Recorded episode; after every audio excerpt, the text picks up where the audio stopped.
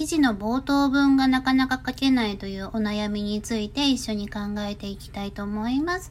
えっ、ー、と、メールいただいております。こんにちは、小雪さん、りんと申します。小雪さんに2017年にブロガーズを紹介していただいて、それからアドセンスを始めました。しかし、記事がなかなか書けず、3ヶ月ほどでリタイアしました。でも、いつかは、と思い、ブログはそのままにしてあります。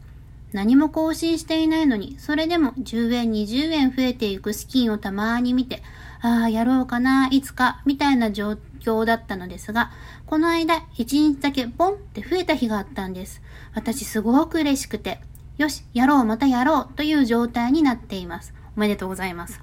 しかし、最近の、あ、最初の冒頭がなかなか書けず悩んでいます。リサーチして、だいたいこういう内容で書くというのは決まっていても、冒頭が思いつか、思いつかない、進まない状態です。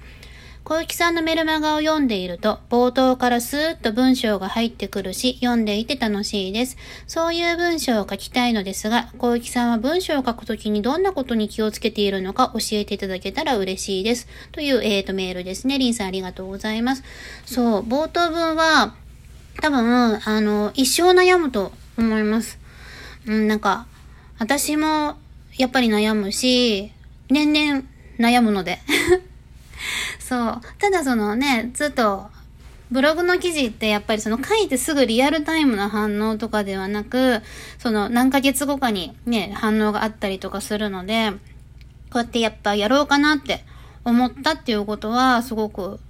いいし、ここでやっぱ伸ばしていきたいですよね。うん。で、えっ、ー、と、私の場合2パターンあって、メルマガとか書くときとかなんですけれども、まず、こんにちは、小雪ですとかって書いて、で、その次に書く冒頭文が一番書きたいときがあるんですよ。なんか、今日面白いことがあってとか、この前こんなことがあって、それをどうしてもみんなに言いたいんだけど、と思って書くじゃないですか。だけど、それだけで、ではって終わると、なんか、なんだよってなるので、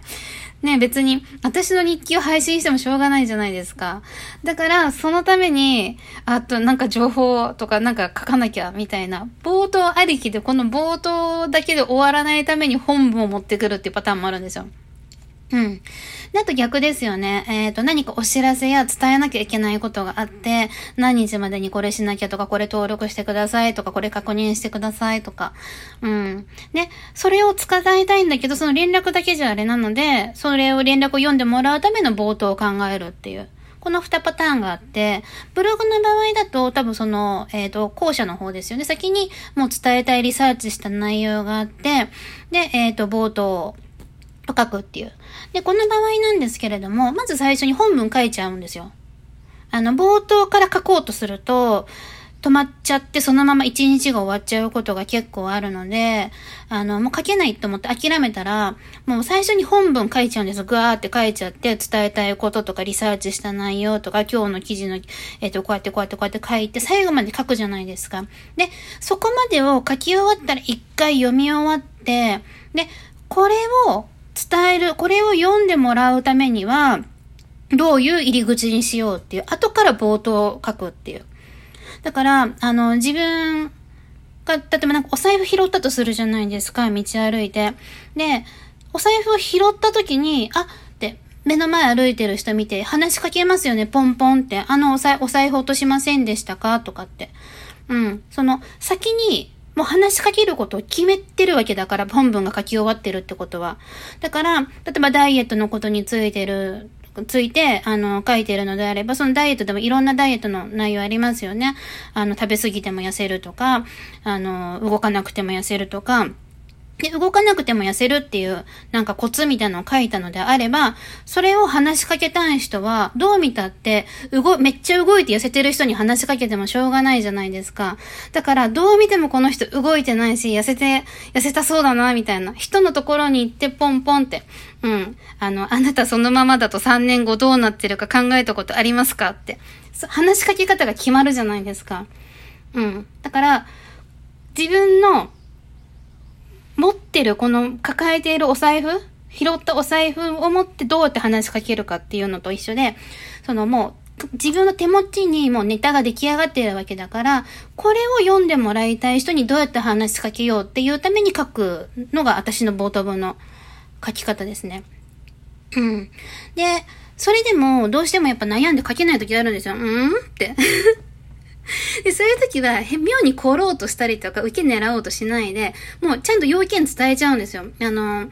今日の記事は、あの、食べな、食べても食べても痩せる方法について、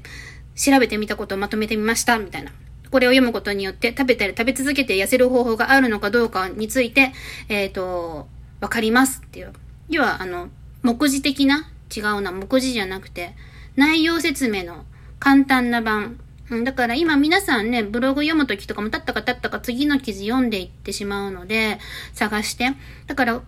この記事を読んで自分が知りたいことが書かれているのか書かれていないのか、それは皆さん最初の数秒で判断したいわけですよね。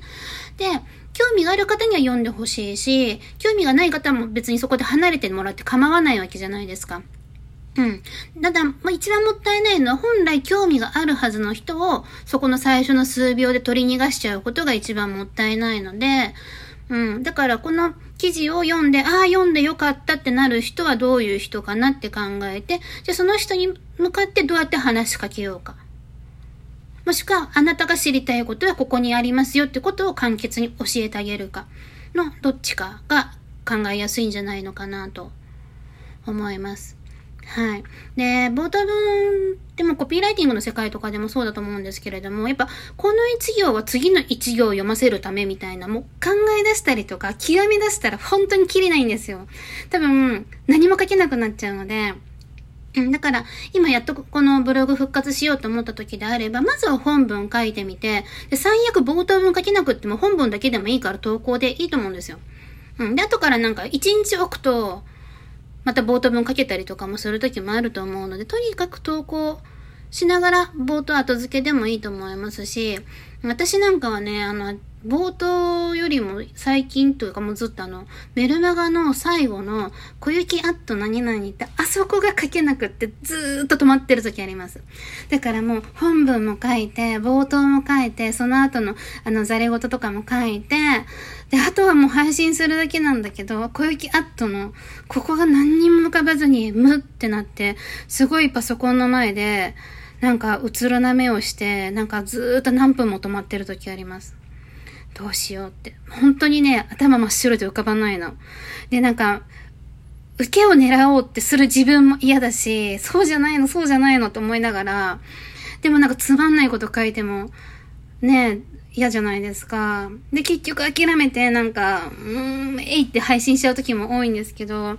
うん、一番悩むのが実はあそこだったりします。なのでメルマが届いたら、あの、小雪アット、あ、小雪さんここ結構今日悩んだっぽいなとか、今日諦めたっぽいなとか